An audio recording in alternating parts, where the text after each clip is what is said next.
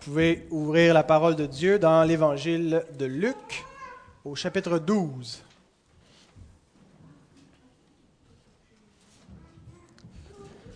On n'a pas un texte euh, tellement long à lire, il y a un seul verset. Et je l'ai choisi un petit peu en continuité avec la semaine dernière où nous avons parlé de la crainte, la timidité, des fois des brebis, notre timidité, en tant qu'enfant de Dieu, où il nous arrive parfois de craindre. Hein, on, a, appliqué ça avec le psaume 23 qui dit que Dieu dresse pour nous une table en face des adversaires et que parfois on est un peu timide de s'asseoir à cette table, de s'identifier du côté de Dieu.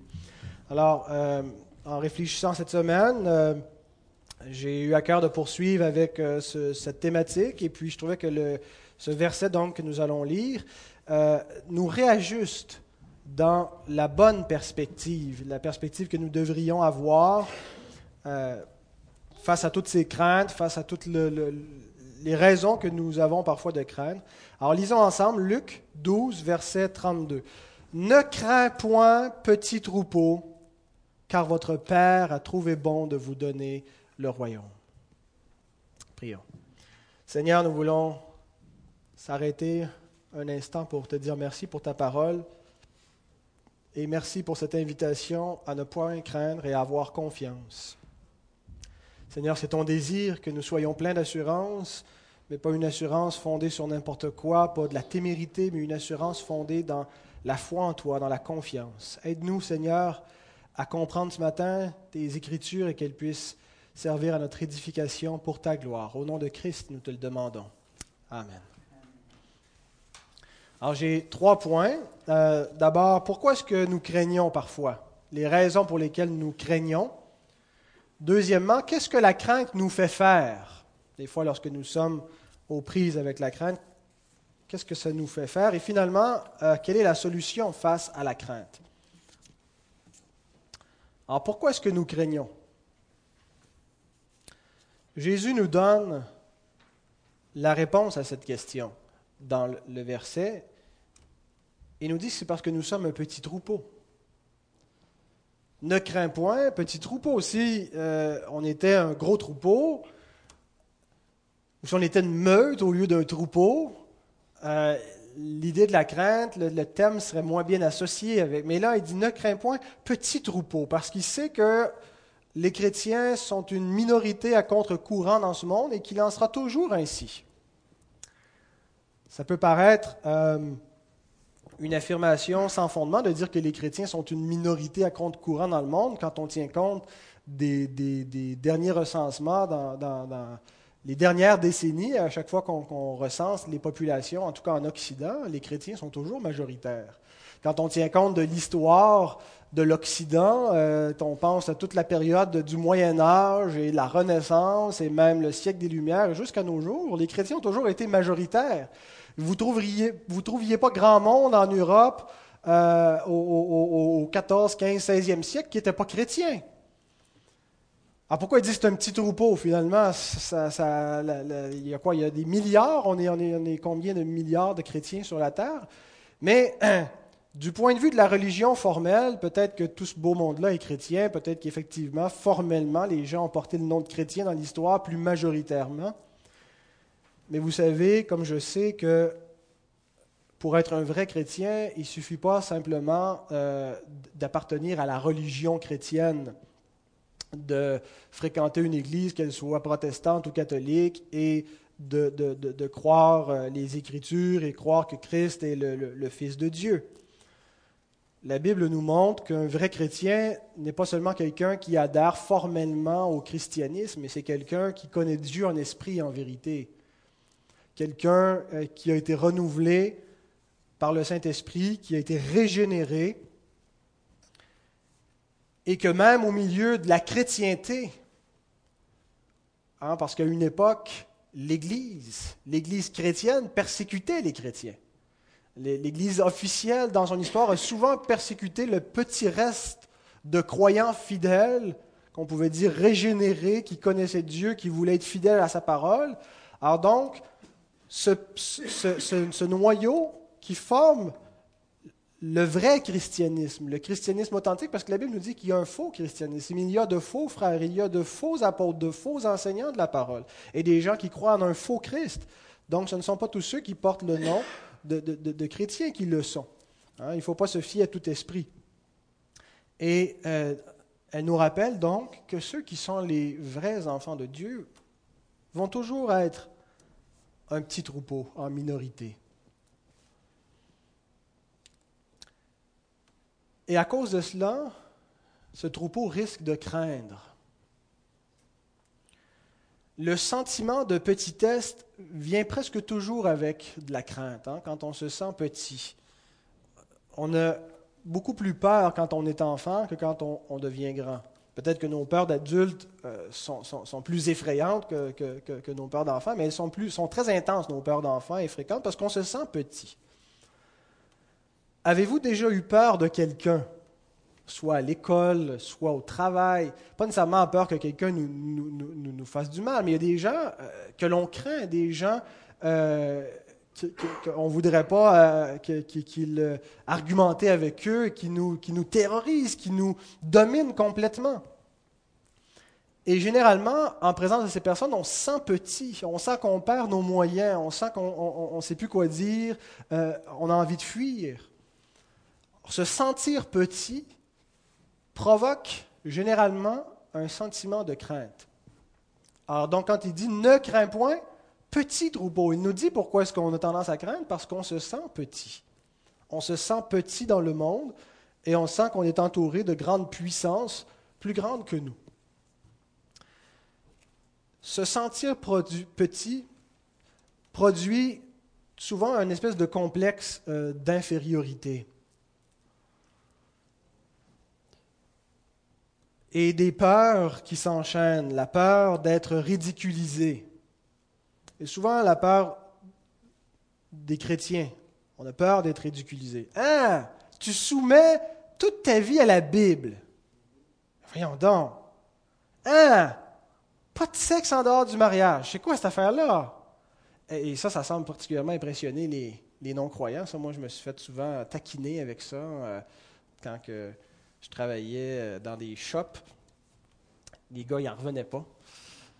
Ben, voyons donc, c'est complètement dépassé, c'est ridicule, c'est des principes de mes grands-parents. La peur d'être incompris, que les gens ne comprennent pas euh, pourquoi ce qu'on fait ce qu'on fait. Ah, tu donnes ton argent à l'Église.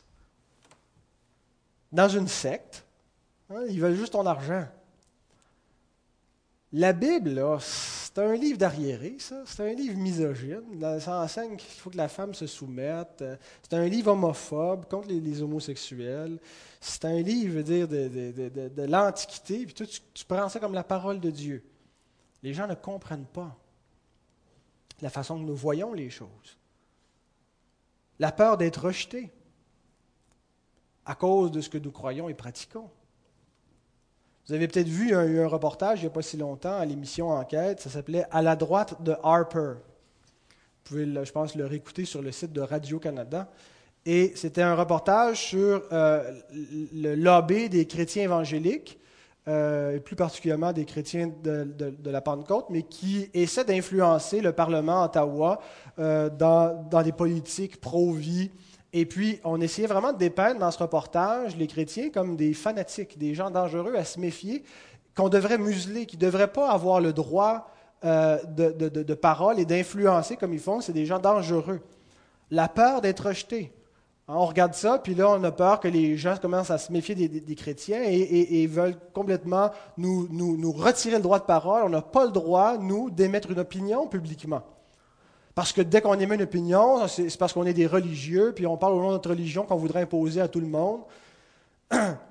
La peur d'être maltraité. Et vous savez que l'ensemble de ces peurs ne sont pas seulement des choses qu'on imagine. Ce sont des choses qui arrivent effectivement dans le monde, qui sont toujours arrivées.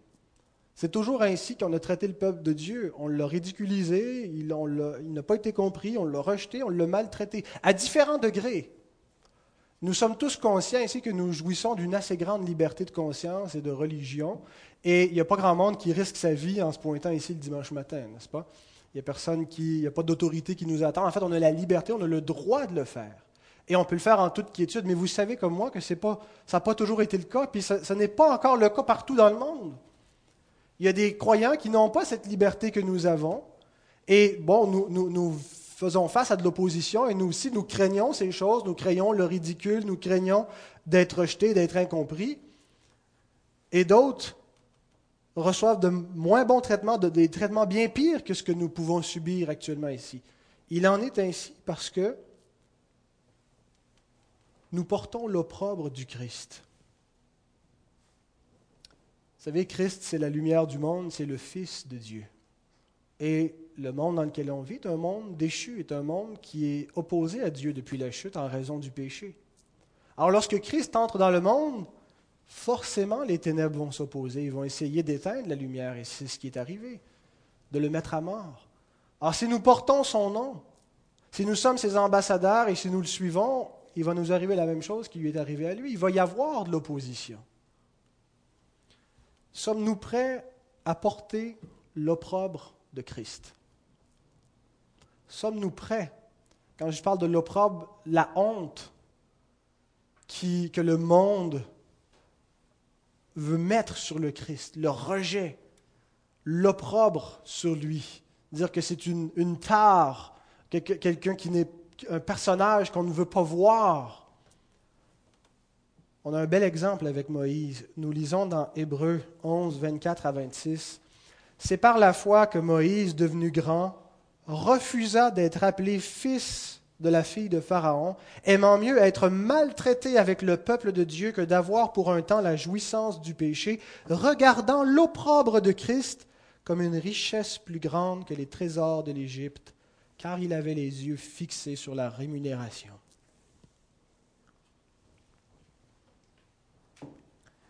Considérer que l'opprobre du Christ était un trésor plus grand que ceux de l'Égypte, que ça valait mieux. Pourtant, ça semblait pas être un trésor très euh, enrichissant d'aller subir la honte avec le peuple de Dieu, ces Hébreux, ces impurs, ces esclaves, ces gens de bon niveau qui étaient maltraités et qui allaient, après ça, sortir de l'Égypte, mais dans des conditions euh, pénibles qu'ils allaient traverser. Toutes ces souffrances-là, et Moïse regarde ça, mais il a vu au-delà de ce que le monde pouvait voir. Il a vu dans cela l'opprobre du Christ, il a vu qu'il y avait un trésor invisible de gloire. il a vu qu'au-delà des souffrances que le peuple de Dieu portait, il y avait une espérance, une attente de la gloire. Et il a dit, tous les trésors qui sont dans la maison de Pharaon sont rien en comparaison avec les trésors qui sont en Christ. Et si pour obtenir les trésors qui sont en Christ, je dois souffrir et porter l'opprobre avec le peuple, c'est bien préférable que de jouir du confort de cette maison, de jouir du monde et de jouir du péché pour un temps, mais finalement perdre le trésor. Eh bien, ce qui rend difficile la vie du chrétien, c'est qu'il a une existence dichotomique. Qu'est-ce que ça veut dire dichotomique? Ça veut dire qu'il euh, se scinde en deux, qu'il se sépare en deux. Il y a deux éléments euh, qui, qui, qui s'opposent dans la vie du croyant. Le monde dans lequel nous vivons et dans lequel nous devons vivre, et le royaume de Dieu invisible, déjà présent dans le monde et encore à venir. Le chrétien est à la fois un résident de ce monde et un résident du royaume des cieux. Et ça le divise constamment parce qu'on n'est pas appelé à, s'en aller directement au ciel ou à vivre en dehors du monde, s'enfermer dans des monastères, puis juste euh, vivre la, la, vie spirituelle. On est appelé à être dans le monde. Ne pas faire partie du monde, ne pas être du monde, mais dans le monde. Les chrétiens sont une contre-culture dans ce monde. Il y a toutes sortes de cultures dans, le monde actuel, toutes sortes de mentalités, de valeurs, de systèmes, de, façons de penser, de philosophie, de religion. Et l'Écriture nous dit que tout ça, le train de ce monde, c'est le prince de la puissance de l'air qui est derrière tout ça. Mais qu'il y a parmi toutes ces cultures une culture qui ne vient pas du monde. Une façon de voir la vie, un système de valeurs, des croyances, des doctrines, des commandements qui ne viennent pas des hommes, mais qui viennent de Dieu, qui ont pour fondement le Christ lui-même. Et cette culture chrétienne, elle est à contre-courant. Elle va dans le sens inverse de toutes les autres cultures et elle rencontre constamment de l'opposition. Et c'est la culture que nous sommes appelés à vivre. C'est la vie que nous devons vivre, la vie chrétienne. Alors nous sommes dans le monde, mais nous ne faisons point partie de sa culture. Nous sommes, nous avons en commun avec le monde. Nous partageons beaucoup de choses avec le monde. Nous partageons notre humanité. Nous travaillons avec les gens du monde. Nous cherchons le mieux-être de ce monde. Nous sommes pour plein de causes dans ce monde auxquelles nous prenons part. Mais nous le faisons sans union, sans accord, sans porter le joug, sans un joug disparate. Nous, ne sommes pas unis. Hein. La Bible nous dit qu'il n'y a pas d'accord entre la lumière et les ténèbres, entre Christ et Bélial. Donc nous participons, mais ce n'est pas notre cause ultime. Nous, sommes sortis de cette humanité. Le chrétien possède dans le monde, nous possédons des biens, mais seulement comme des pèlerins. Nous sommes, nos vrais biens ne sont pas ici-bas. Nous n'amassons rien ici que nous considérons comme étant quelque chose de permanent et dit voilà ce qui était nécessaire d'acquérir, voilà les biens véritables. Tout ce que nous avons, nous savons que tout ça est vanité, n'est que pour un temps, et nos biens véritables sont les biens célestes. Il en est ainsi parce que le chrétien appartient à un autre royaume, le royaume de Christ. La parole nous dit qu'on a été arraché du royaume des ténèbres et qu'on a été transporté dans le royaume du Fils de son amour, le royaume de Christ. Et dans ce royaume, il y a un roi qui est le Christ, qui règne sur nous par son autorité, par l'autorité de sa parole. Il nous gouverne. Jésus-Christ gouverne les chrétiens. C'est lui qui dirige nos vies, c'est lui qui commande, c'est lui qui a autorité sur nous. Mais non seulement euh, il, y a, ce rapport autoritaire, où par, par sa parole, il nous guide, mais ce qui fait que nous le suivons par-dessus tout, c'est l'amour. Nous aimons le Fils de Dieu. Nous sommes attachés à lui de tout notre cœur par la foi et nous désirons vivre pour sa gloire. Il nous a tellement aimés et son amour a produit en nous de l'amour pour lui. Et en reconnaissance, nous voulons vivre maintenant pour sa gloire. Nous sommes attachés à lui. Et le royaume de Christ est à contre-courant du royaume de ce monde. Il faut, par conséquent, beaucoup de courage et d'humilité pour vivre la vie du royaume et en assumer les conséquences. Parce que vivre la vie du royaume implique de porter l'opprobre du Christ. Il est venu dans ce monde, il a porté la honte, et nous devons le suivre de la même façon. Et Dieu sait que nous craignons souvent. Dieu sait que ce n'est pas facile. Il sait que nous sommes un petit troupeau, que nous nous sentons faibles. Alors, deuxième point, qu'est-ce que la crainte nous fait faire lorsque nous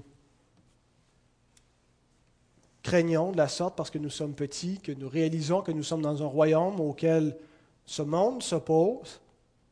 Qu'est-ce que ça nous fait faire?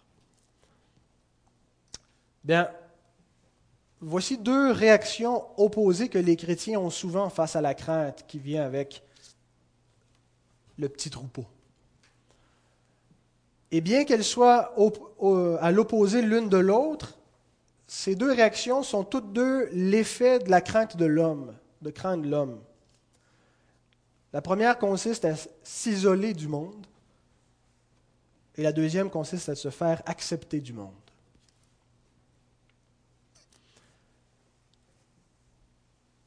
Souvent, les chrétiens, à cause de la crainte d'appartenir au petit troupeau, cherchent à s'isoler, à se cacher.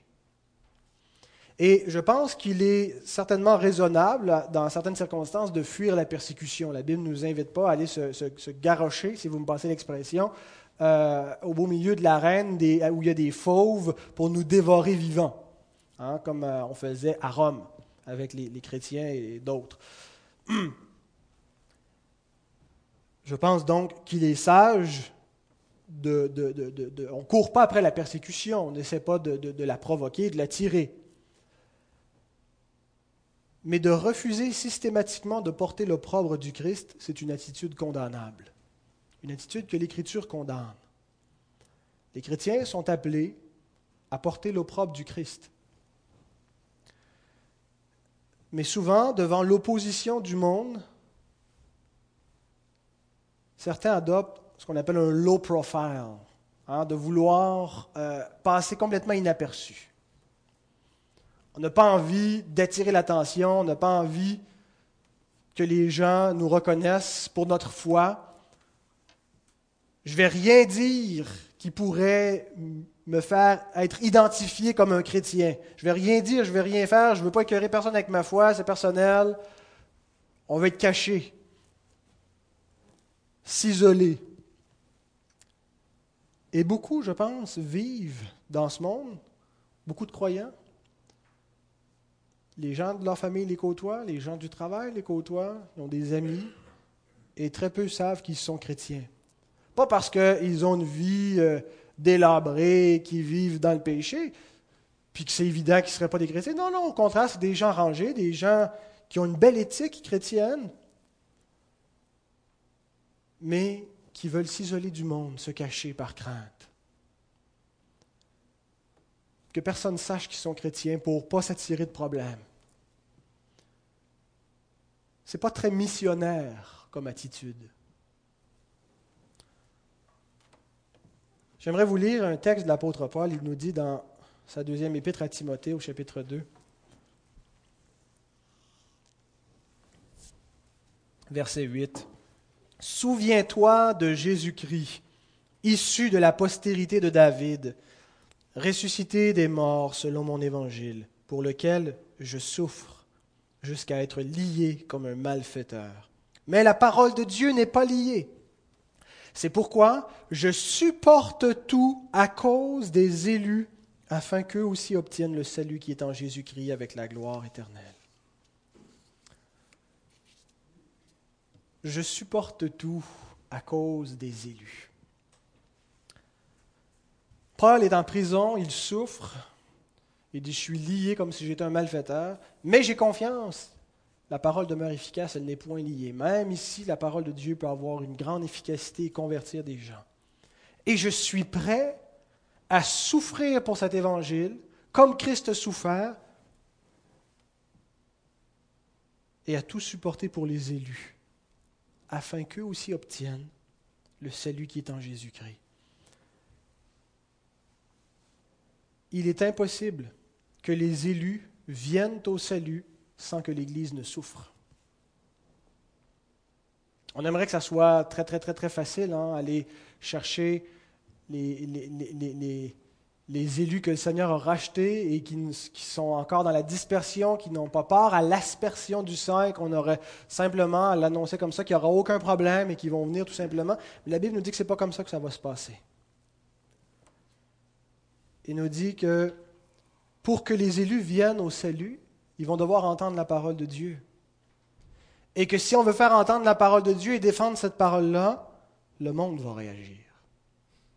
Et même les élus inconvertis vont réagir et vont s'opposer. Est-ce qu'on n'a pas vu ça souvent, des gens qui ont manifesté beaucoup d'hostilité envers la parole pour éventuellement se convertir eux-mêmes à Christ? L'apôtre Paul étant le premier, qui mettait à mort les chrétiens. L'Église a dû souffrir, a dû supporter ces souffrances-là pour qu'ils puissent avoir part au salut. Peut-être nous-mêmes avons-nous fait souffrir des gens qui ont souffert à nous voir, nous rebeller, peut-être les invectiver, qui ont souffert en, portant le fardeau pour nous dans la prière. Mais une chose est certaine, pour que les élus aient part au salut, l'Église va souffrir, va devoir supporter de l'opposition. Sommes-nous prêts à cela? Est-ce qu'on a quelques soucis que ce soit pour les perdus? Dieu veut sauver des âmes et il va le faire par le ministère de son Église. Il nous a donné la responsabilité de faire connaître cet évangile. Et nous savons très bien qu'en le faisant connaître, il y aura de l'opposition, il y aura des souffrances. Sommes-nous prêts à supporter tout à cause des élus? Immédiatement après ce passage, regardez ce que l'apôtre nous déclare. versets 11 à 13. Cette parole est certaine. Si nous sommes morts avec lui, nous vivrons aussi avec lui. Si nous persévérons, nous régnerons aussi avec lui. Si nous le renions, lui aussi nous reniera. Si nous sommes infidèles, il demeure fidèle car il ne peut se régner lui-même. Paul avait les yeux fixés, tout comme Moïse, sur la gloire à venir. Ça vaut la peine de persévérer parce que nous régnerons aussi avec lui. L'Église, bien-aimée, n'est pas appelée à être cachée. Christ déclare, Vous êtes la lumière du monde. Une ville située sur une montagne ne peut être cachée et on n'allume pas une lampe pour la mettre sous le boisseau, mais on la met sur le chandelier et elle éclaire tous ceux qui sont dans la maison. Vouloir vivre caché, vouloir vivre dans l'anonymat, que personne sache que nous sommes des croyants et des chrétiens, c'est vouloir mettre la lampe sur le boisseau.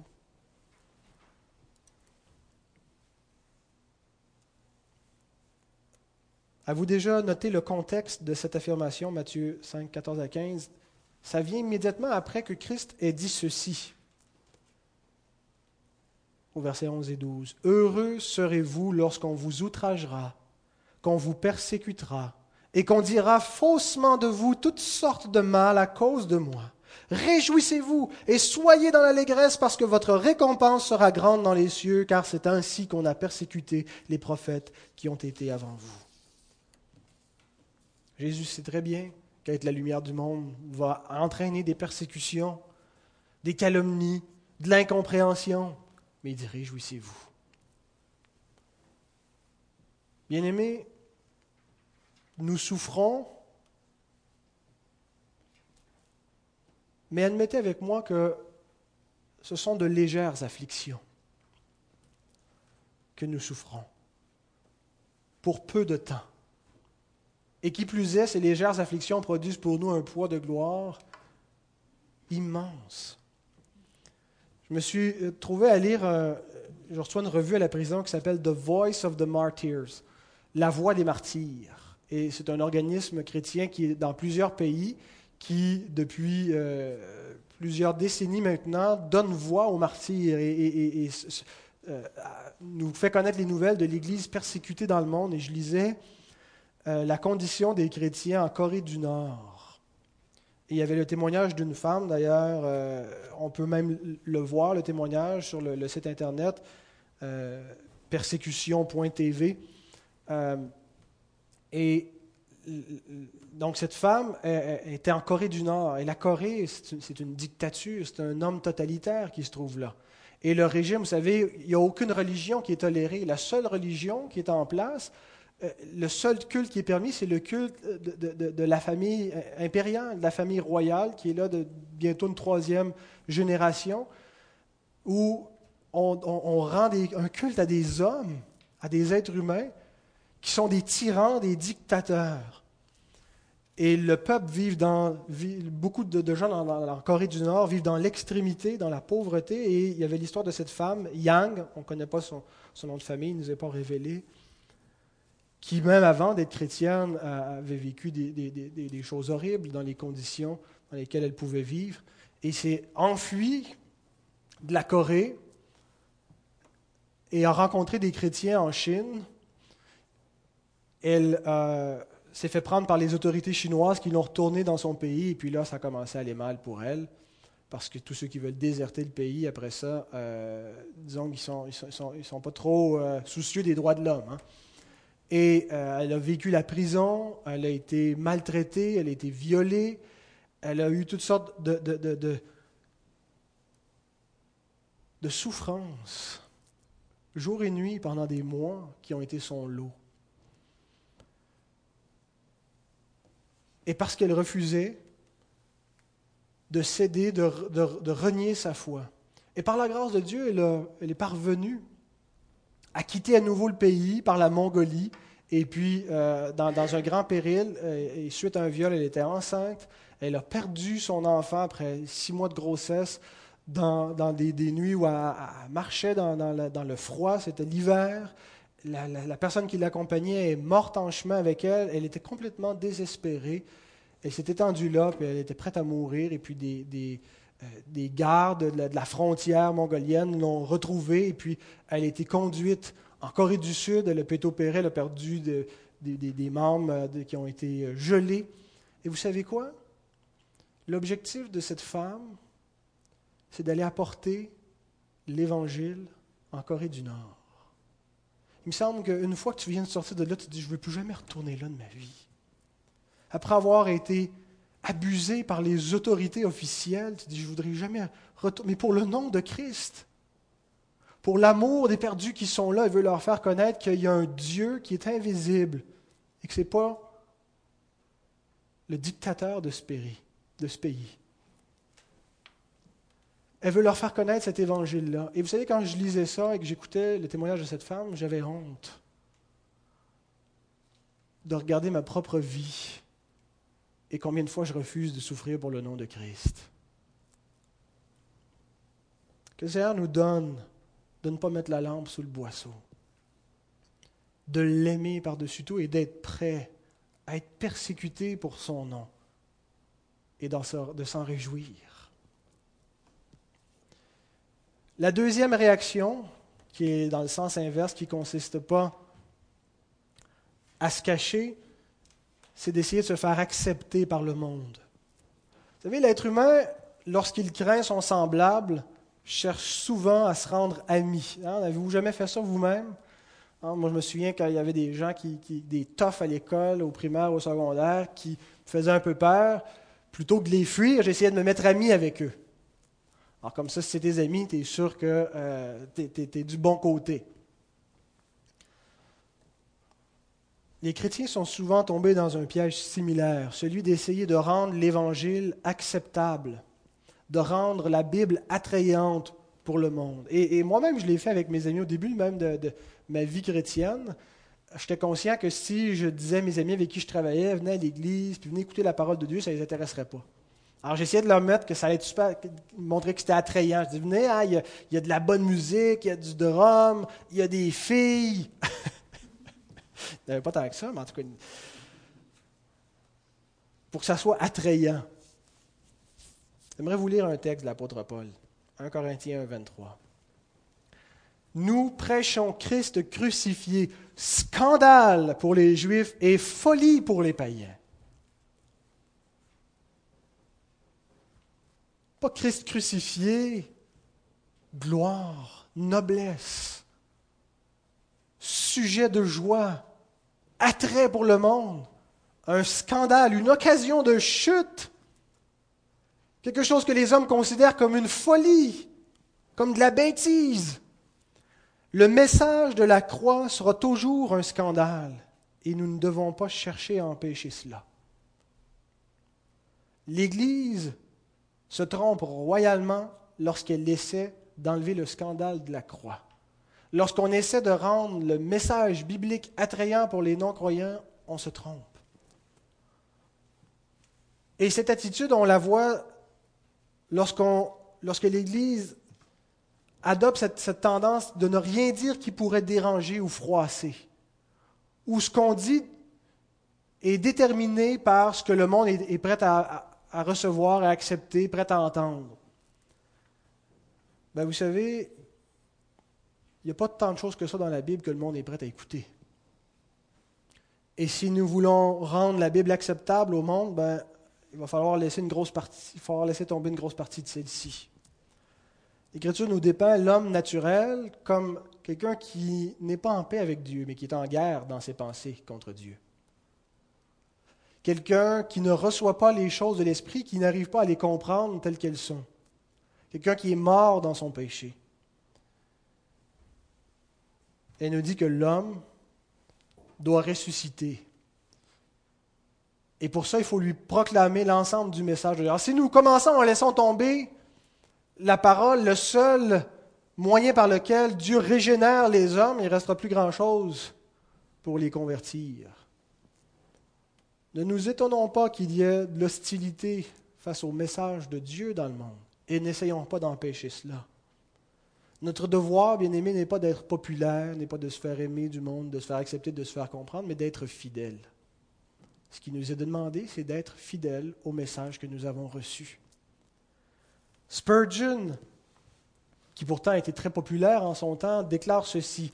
J'ai cessé de compter les têtes depuis longtemps. La vérité est généralement du côté de la minorité dans ce présent siècle mauvais. En ne mesurons pas la bénédiction de Dieu au nombre de têtes, en disant, ben, si on est beaucoup, c'est parce que Dieu nous bénit on a du succès. Celui qui veut plaire aux hommes ne plaît pas à Dieu. Et Jacques le dit beaucoup plus sévèrement que moi.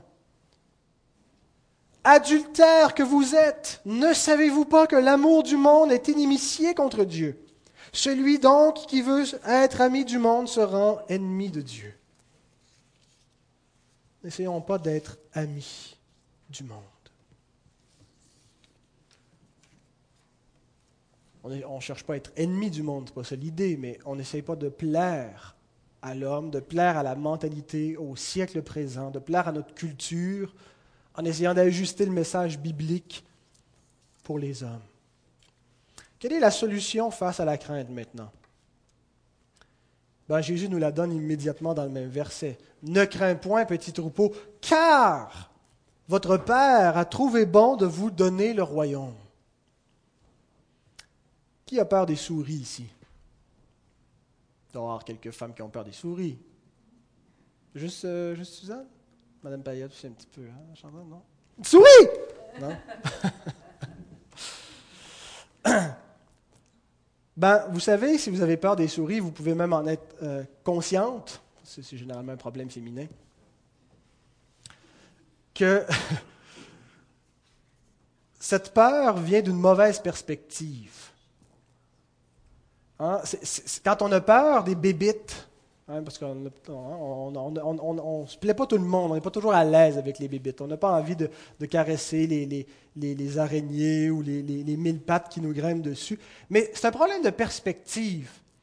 Hein, parce qu'on euh, voit ces petites bestioles comme une menace, comme quelque chose qui, pourrait nous faire du mal, alors qu'en réalité, on est infiniment plus une menace pour ces bestioles qu'elles peuvent l'être pour nous, n'est-ce pas? Euh, et on s'imagine des choses qui ne sont pas réelles, qui ne sont pas de vrais dangers. Alors le problème ne vient pas de la réalité de la souris ou de l'insecte qui nous effraie, mais vient de la perspective qu'on en a, de l'idée qu'on s'en fait. Et c'est la même chose lorsque nous craignons dans le monde, lorsque nous craignons le monde. La solution de Jésus consiste à nous ramener dans la bonne perspective pour mettre fin à nos craintes. Il veut nous inviter à réaliser les choses telles qu'elles sont et à abandonner les idées qu'on se fait, mais de voir les choses telles qu'elles sont réellement.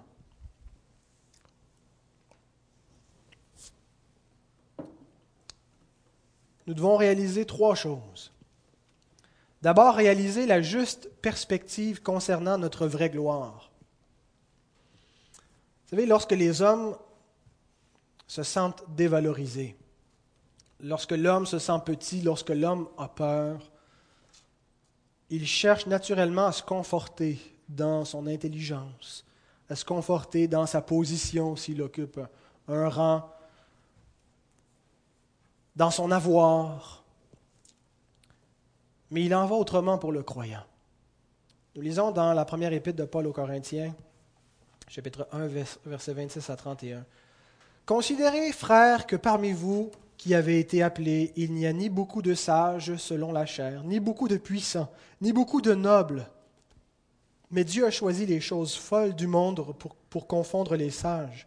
Dieu a choisi les choses faibles du monde pour confondre les fortes. Et Dieu a choisi les choses viles du monde et celles qu'on méprise, celles qui ne sont point, pour réduire à néant celles qui sont, afin que nulle chair ne se glorifie devant Dieu. Or, c'est par lui que vous êtes en Jésus-Christ lequel, de par Dieu, a été fait pour nous sagesse, justice et sanctification et rédemption, afin, comme il est écrit, que celui qui se glorifie se glorifie dans le Seigneur. La première chose consiste à réaliser où se trouve notre vraie gloire. Si notre gloire est dans le monde, notre confiance ne sera pas grande. Si notre gloire, notre confiance est en nous-mêmes, dans nos ressources, dans nos talents, dans notre argent, dans nos capacités, dans nos amis, dans notre situation. Tout ça est un fondement très fragile.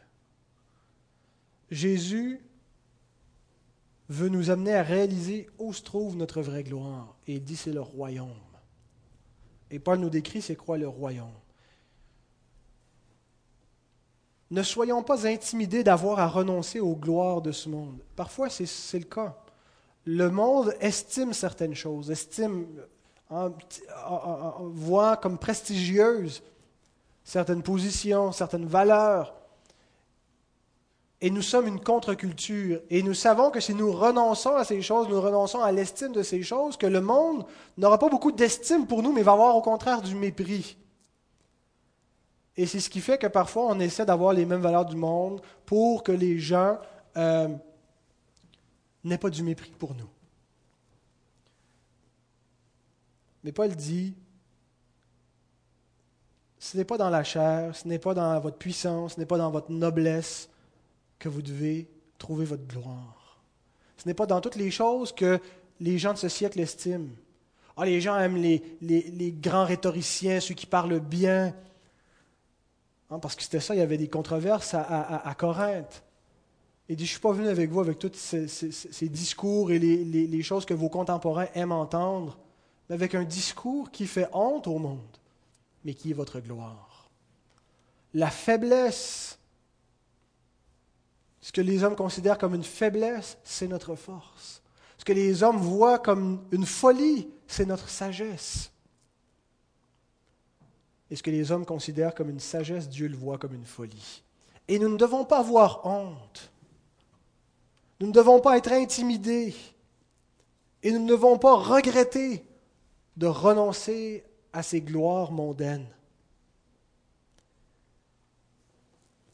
réalisons que notre vraie gloire, c'est Christ, que notre véritable trésor, c'est lui. Dieu est notre partage. C'est en lui qu'est notre sagesse. Notre sagesse n'est pas dans notre diplôme, n'est pas dans notre éducation, mais elle est en Christ. Il est notre justice. Certains juifs de l'époque étaient fiers de leur justice, de leurs œuvres de piété, et certains le sont encore aujourd'hui. Leur gloire, c'est leurs bonnes œuvres, leurs bonnes actions. Mais nous, notre justice, c'est le Christ. Il est notre véritable trésor. Nous ne sommes pas les perdants de ce monde. Peu importe ce que le monde peut imaginer, nous sommes les héritiers du royaume. C'est un royaume invisible dont le monde ne peut hériter. Le monde ne le voit pas, ce royaume ne voient pas, les, Égyptiens ne réalisaient pas que Moïse avait fait le meilleur coup de sa vie. Ils voyaient qu'il venait de faire la pire des folies de sa vie, quitter la position de gloire, éventuellement peut-être le trône de l'Égypte, pour aller souffrir avec une bande d'esclaves. C'est un royaume invisible que l'homme ne peut pas voir et il ne peut pas en hériter. Donc ne cherchons pas à nous glorifier dans les choses de la terre, parce que nous allons être tristes des deux côtés, nous allons être tristes parce que nous, ne pouvons plus prendre, trouver notre trésor dans ces choses, et si nous cherchons encore ces choses, nous serons déçus. Mais glorifions-nous dans le Seigneur, qu'on puisse réellement s'approprier et saisir que c'est notre gloire et en être fier s'en réjouir. Ça veut dire se glorifier en Seigneur, ce n'est pas se, vanter. L'expression veut réellement dire se, réjouir, être fier, que ce soit réellement ce dont nous sommes le plus heureux, le plus fier, c'est d'avoir Christ. Deuxièmement, nous devons réaliser la juste perspective concernant notre appartenance. Jésus déclare, Votre Père a trouvé bon de vous donner le royaume, votre Père. Sommes-nous complexés d'être dans la minorité? Bien, sachons ceci. Un seul homme avec Dieu forme la majorité. Que tout le reste du monde rejette Dieu, rejette Christ. Si vous étiez la seule personne qui était du côté de Dieu, vous formez la majorité avec Dieu. Il est écrit, si Dieu est pour nous, qui sera contre nous? Qui peut être contre nous si Dieu est pour nous? Qui peut s'élever au-dessus de Dieu? Le nombre et la grandeur ne seront jamais suffisants pour surpasser Dieu. Souvenez-vous, lorsque Néhémie entreprend la reconstruction de Jérusalem et de la muraille, après l'exil, au retour de l'exil, Jérusalem a été détruite, ça fait 70 ans qu'elle est en ruine. Le peuple est revenu, on a commencé à construire le temple, mais tout n'est pas achevé. Néhémie demande la permission euh, au roi Artaxerxès de venir pour donner un coup de main aux Israélites. Et il va y avoir de l'opposition. Les ennemis du peuple juif qui veulent empêcher cela. Et ils essaient de leur faire peur, de les terroriser. Si vous continuez, on va vous tuer.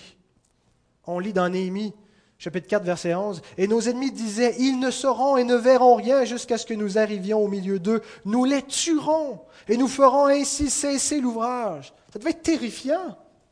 Quand tu es un peuple qui, a peine juste à se relever, il n'était pas bien installé, la, la cité n'était pas prête d'être gardée, la muraille n'est pas reconstruite, et les ennemis qui disent on va venir et on va les tuer.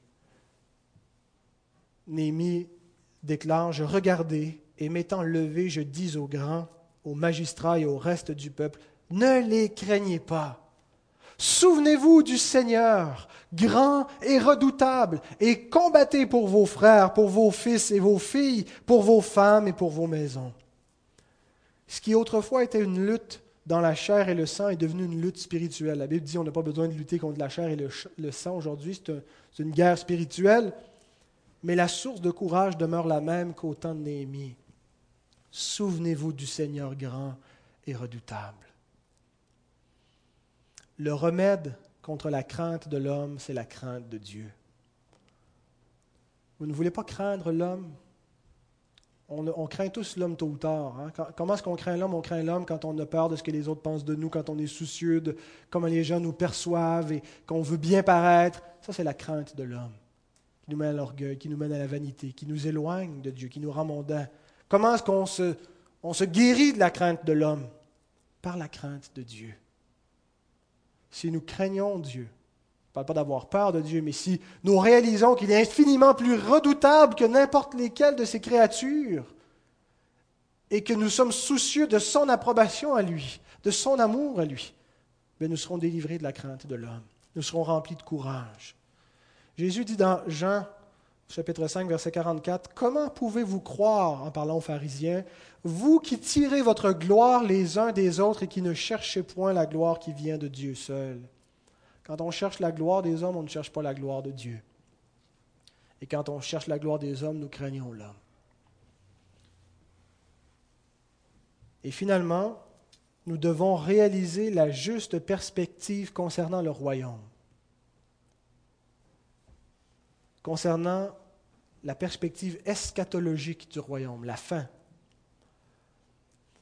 Vous savez, il y a un scénario qui revient souvent dans beaucoup de films où on voit le personnage euh, principal être humilié pendant un bon bout de temps du film, euh, il est au bas de l'échelle, il est le paria, il est la risée dans l'école, il est, l'esclave dans la business. Puis un bon moment donné, de fil en aiguille, il arrive des situations, puis il se retrouve en haut de la pyramide. Il se retrouve en autorité, il se retrouve le plus populaire de l'école, euh, celui qui a, réussi l'épreuve, peu importe.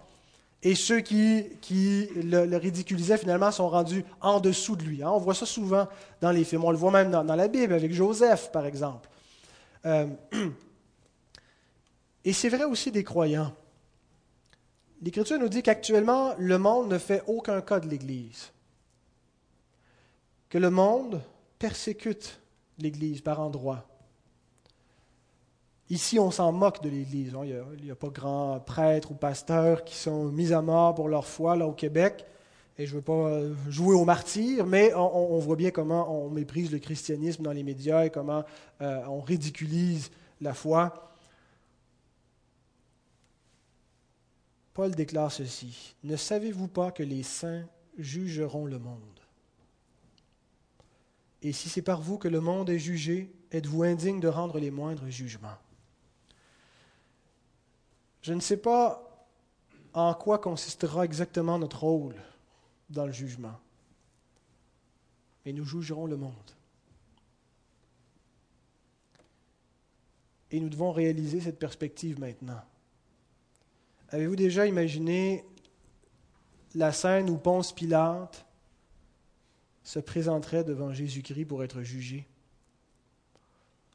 Imaginez Ponce Pilate qui, de son vivant sur cette terre, siégeait sur son tribunal et disait à Christ, écoute, j'ai le pouvoir de te livrer ou de te libérer. J'ai une autorité sur toi. Imaginez les chefs qui l'ont livré à lui pour le mettre à mort, qui l'ont crucifié, le méconnaissant, qui vont un jour se trouver devant lui. C'est une scène terrible.